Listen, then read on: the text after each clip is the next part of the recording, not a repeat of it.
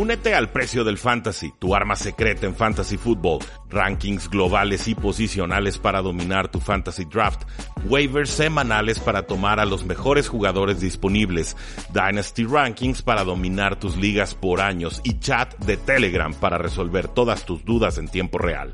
Visita stam.store diagonal precio NFL o da clic al link en este episodio para suscribirte.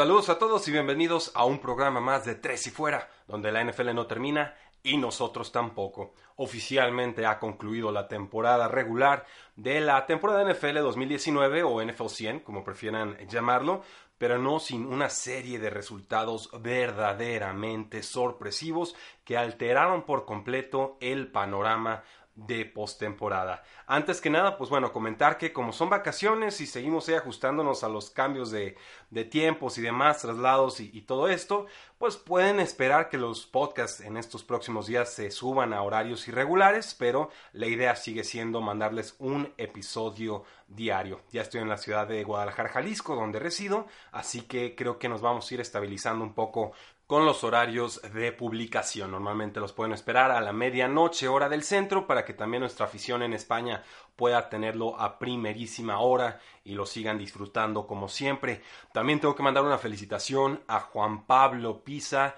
y no lo conocen ustedes, pero yo ya lo conozco muy bien, bicampeón de la quiniela de tres y fuera, así es, la ganó el año pasado, la volvió a ganar en el 2019, ya el año pasado se llevó una taza, no sé qué le vamos a tener que ofrecer este año, pero eh, definitivamente un gran esfuerzo el que ha hecho Juan Pablo Pisa, aficionado a las Panteras de Carolina y de tres y fuera, para eh, tener el bicampeonato oficial de tres y fuera. Y también se nos coló en el Survivor, ¿eh? Iba yo de puntero, iba todo bien bonito y que se me tropiezan los Colts en la última semana contra los Jacksonville Jaguars. Y entonces hay un empate a tres bandas en el cual como no, Juan Pablo Pisa queda en primer lugar. Así que también le mandamos una felicitación por ganar el Survivor oficial de Tres y Fuera en la temporada 2019. Yo le dije con un asterisco, ¿eh? se me olvidó meter un pick ahí en la semana 14 y eso eh, me complicó todo. Pero eso es torpeza mía, no es culpa de nadie. Le reconocemos, como no, la victoria a Juan Pablo.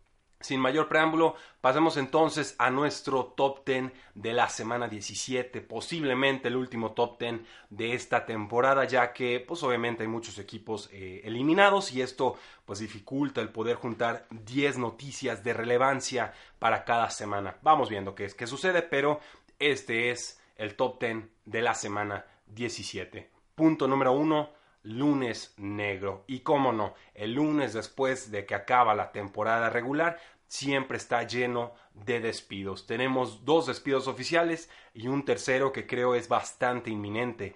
Primero, Freddie Kitchens, el head coach de los Cleveland Browns, es despedido, cesado en su primera temporada al frente del equipo, con un récord de 6 victorias y de 10 derrotas. Me parece adecuado el despido. No había disciplina, no había una cultura ganadora, no había síntomas de mejora y además pierden feo contra los Cincinnati Bengals en la semana 17. No hay mucho más que decir. Eh, Freddie Kitchens llega al equipo con el voto de confianza del general manager John Dorsey. Paul de Podesta, que es el de la mente analítica, el que empezó acumulando todos los picks y demás, aunque Sashi Brown fue el sacrificado, él no quería a Freddie Kitchens, él quería más bien a, a Kevin Stefanski, si recuerdo bien.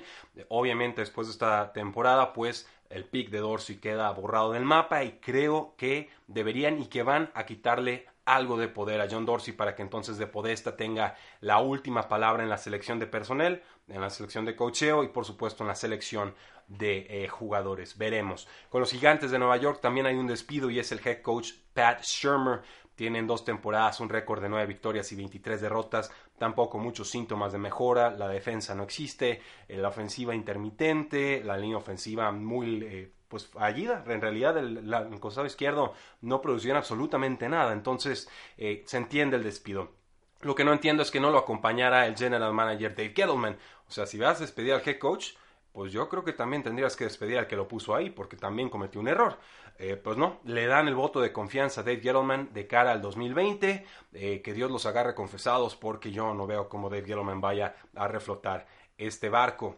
Y con los Vaqueros de Dallas lo publicamos en las redes sociales de Tres y Fuera, el despido de Jason Garrett con los Vaqueros de Dallas después de terminar 8-8 con el equipo, eh, pero esto pues tuvo un contrarreporte, ha habido una serie de tweets cruzados y como siempre estamos tratando de dar la noticia o la primicia en Tres y Fuera, pues aquí nos agarraron también a fuego cruzado. Eh, lo que publicamos, todo el coaching staff de Cowboys ha sido despedido según Mike Leslie de WFAA. Y el update era, bueno, contra reporte de James Slater de Fox Sports, salida inevitable pero aún no oficial. Entonces, eh, pareciera que Jason Garrett ya habló con el equipo en tónica de me voy, pero todavía no me cortan la cabeza. También hay muchos eh, coordinadores, coaches, etcétera, que eh, tienen contrato que expira y entonces pueden buscar nuevo, nuevo empleo, nuevo empleador. Pero al momento de estar grabando esto, a las 2.19 horas del centro de México, todavía no ha sido cesado Jason Garrett. Cualquier novedad se las haremos saber en redes sociales y eso por el momento concluye el punto número uno, lunes negro. Punto número dos. Juego de pulgadas. 49ers vence 26 a 21 a unos Seattle Seahawks que tardaron mucho en despertar en el Sunday Night Football, pero cuando lo hicieron, Dios mío, qué partido nos ofrecieron. Eh, una última serie ofensiva de Seahawks muy controversial y complicada por autosabotaje, pero también por mala actuación arbitral. Eh, ahí les va. Estaba abierto la cerrada Jacob Hollister para touchdown. Eh, Russell Wilson es presionado, no alcanza a completar bien ese envío, desperdicia en esa oportunidad. Wilson pues aparece en una conversión de cuarto down con el receptor novato John Ursua, que está tacleado, a pulgadas de la línea de gol. Después, bueno, azotan el balón al suelo para detener el reloj y esto pues tardan más tiempo del debido porque el liniero ofensivo George Fant estaba muy cansado, no llegaba a, colocarse. Después los Seahawks tratan de mandar a, Marshawn Lynch con un brinco sobre la línea de, anotación, pero se tardan tanto que les marcan un castigo por retraso de juego. Tiene que salir Marshawn Lynch eh, del campo.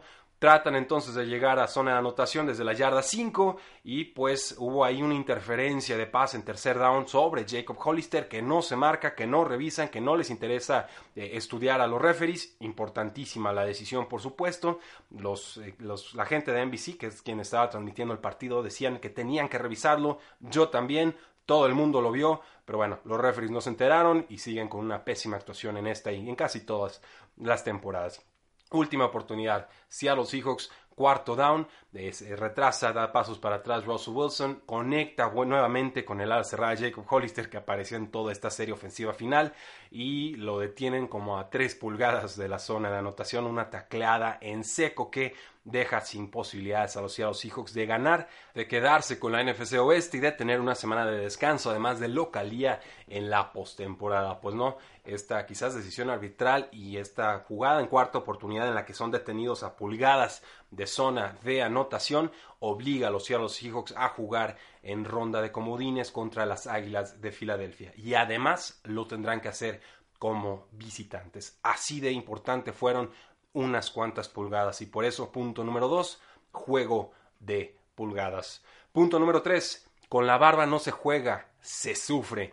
Todo lo que tenían que hacer los Patriotas para garantizar eh, localía contra todos menos Ravens y semana de descanso era ganarle a los Delfines en casa. Unos Delfines a los que ya les habían ganado 43 a 0 en esta temporada y ahora era eh, eso había sido a domicilio, ahora eran locales, pues no no les tocaba ganar en esta ocasión a los Patriotas de Nueva Inglaterra. Eh, un pick six de Tom Brady, ese fue el cambio, la voltereta más importante de todo el, partido. Su primer pick six en dos años, pero además estuvo bastante errático, fallando pases por doquier, y esto a pesar de que no estaba siendo presionado a lo largo del partido. En los últimos compases del encuentro, los Patriotas alcanzan a adelantarse 24 a 20. Necesitan aguantar unos cuantos minutos, impedir que Ryan Fitzpatrick recurriera a todo el campo y no pudieron hacerlo. Esta defensa se pareció a la que no podía sacar del campo a los Houston Texans hace algunas semanas. Fitzpatrick recorre 75 yardas y le da la improbable victoria a los Delfines de Miami 27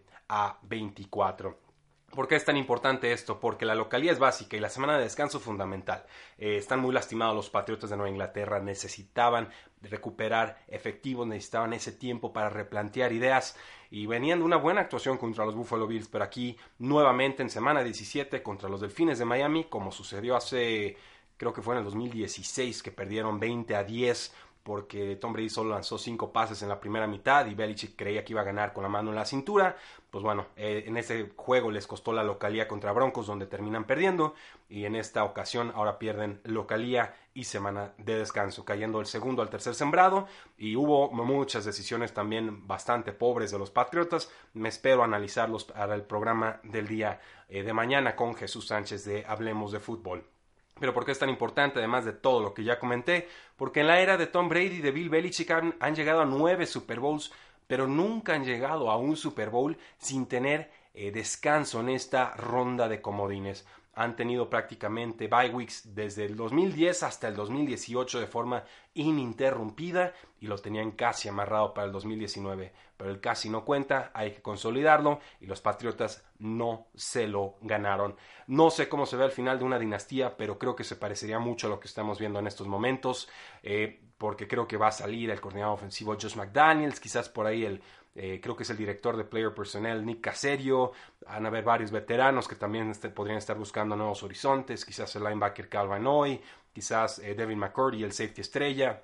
En fin, que parece que se avecinan tiempos de cambio y todo esto no incluye, por supuesto, eh, a Tom Brady, un jugador de 42 años en clara regresión y que se va a convertir en agente libre en este offseason. Punto número 3. Con la barba no se juega, se sufre. Punto número 4.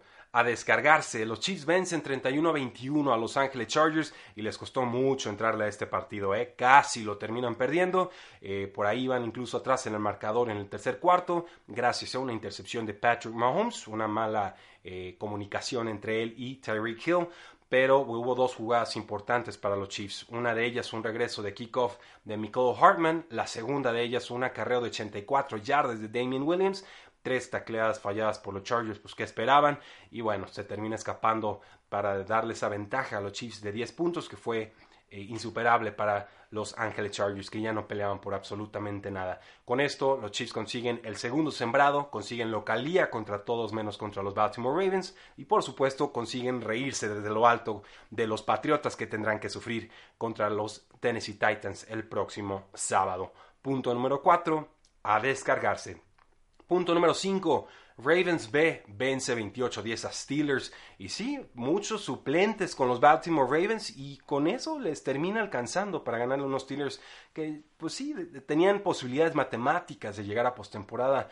Pero todos sabíamos que estos Steelers no estaban en tónica para pelear algo importante en postemporada. Con esta victoria 28 a 10 en el MT Bank Stadium, los Ravens consiguen un récord de franquicia con 12 victorias consecutivas, además de 14 victorias por primera vez en su larga historia.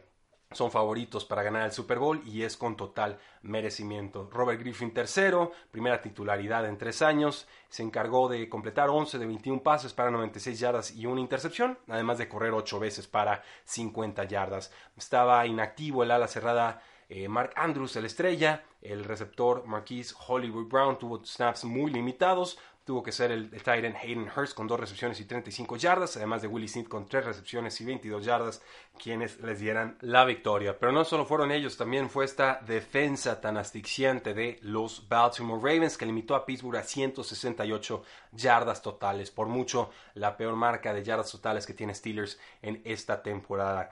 ¿Qué tan mal estuvo? Pues bueno, Juju Smith-Schuster tuvo dos recepciones para 6 yardas, el corredor Benny Snell Jr., reemplazando a James Conner, tuvo 18 acarreos para 91 yardas y un touchdown, y eso fue todo lo que vimos de Steelers. Entonces, punto número 5, Ravens B vence a Steelers. Punto número 6, Wentz. No necesitamos aderezar este punto Carson Wentz ha estado fantástico en las últimas semanas. Y aquí completa 23 de 40 pases para 289 yardas y un touchdown.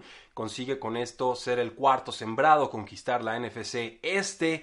Y ha hecho mucho Carson Wentz con muy poco porque tenía de corredor titular a Boston Scott, de ala cerrada a su tarea número 2 Dallas Goddard, Josh Perkins, Deontay Burnett, Greg Ward, el quarterback reconvertido a receptor, O sea, todos estos son third stringers, no son ni siquiera los suplentes, sino los suplentes de los suplentes. Ninguno de los receptores de Carson Wentz esta campaña tuvo más de 500 yardas y me parece que en la totalidad de su temporada supera las 4000 yardas. Entonces, nadie había hecho algo por el estilo, algo parecido. Carson Wentz lo consigue y a pesar de que están muy lastimados, eran mejores que los Vaqueros de Dallas, estaban mejor cocheados con los Vaqueros de Dallas. Me arrepiento de haberme rendido con estas Águilas al final de temporada con total merecimiento están en postemporada y tienen posibilidades muy reales de pegarle y ganarle a los Seattle Seahawks. Punto número 6, Wentz. Punto número 7, Pick Six de entrada, Pick Six de salida. El último pase de James Winston en esta temporada en tiempo extra fue un Pick Six, con el cual pierden los Tampa Bay Buccaneers 28 a 22 contra los Atlanta Falcons. Y es curioso que acabara con un Pick Six porque esa fue la intercepción número 30 de James Winston en su temporada, con lo cual termina con más de 30 touchdowns y también más de 30 intercepciones, una marca que dudosa, pero que nunca se había logrado antes. Y además el primer pase de James Winston con los Tampa Bay Buccaneers también fue un pick six. Entonces es posible que su carrera con los Buccaneers empezara y terminara de la misma triste eh, manera. No hay palabras muy alentadoras del head coach Bruce Arians hacia James Winston, diciendo que si pudieron ganar con James Winston, también pueden ganar con otros mariscales eh, de campo. ¿Cómo estuvo Winston en este partido? 13 de 24 pases eh, completados para 201 yardas, 2 touchdowns y 2 intercepciones. Se va a convertir en agente libre James Winston. Después de las declaraciones que vi de Bruce Arians, yo creo que ya está más fuera que dentro del equipo. Pero creo que algún equipo va a estar suficientemente desesperado para firmarlo por mucho dinero y esa podría ser una contratación de 30 o más millones de dólares porque corebacks productivos, aunque tengan muchos errores y sean eh, pues ahora sí que erráticos al momento de entregar el balón como a veces lo es James Winston, pues no, no llegan muy seguido al mercado libre. Entonces, punto número 7, pick de entrada, pick de salida. Punto número 8, ranqueantes. Y aquí resumo algunas actuaciones. Los Bills pierden 6 a 13 contra los Jets. Los Vikings pierden 19 a 21 contra los Bears. Los Packers ganan 23 a 20 contra Lions, pero algunos con suplentes, otros con lesionados y demás. Tres equipos de postemporada que llegan muy ranqueantes a esta ronda de comodines o posiblemente a la siguiente ronda divisional en el caso de los Green Bay eh, Packers. Pero solo dejo la anotación ahí, no llegan con mucho ímpetu, con mucho impulso y esto pues se puede contagiar a la postemporada. Punto número 8, ranqueantes. Punto número 9, y aquí es donde siempre hago trampa, las estrellas de la semana 17. ¿Qué les parece Derek Carr que pues no gana, pero sí consigue 391 yardas y un touchdown? Kyler Murray con eh, Arizona termina con 325 yardas y 2 touchdowns. Yo creí que no iba a jugar y termina haciéndolo. De Aaron Rodgers, 323 yardas, 2 touchdowns. Ryan Fitzpatrick, 320 yardas y un touchdown. Eh, Jerry Goff, 319 yardas y 3 pases de anotación. Por la vía terrestre, pues Derek Henry de los Titans, 211 yardas y 3 touchdowns. Creo que ya está sano. Joe Mixon de los Bengals, 162 yardas terrestres y 2 touchdowns. Mike Boone, vikingos de Minnesota, muy poco, muy tarde. Muchas gracias, canijo. Te necesitaba en la semana 16. ¿Qué haces haciendo esto en la 17?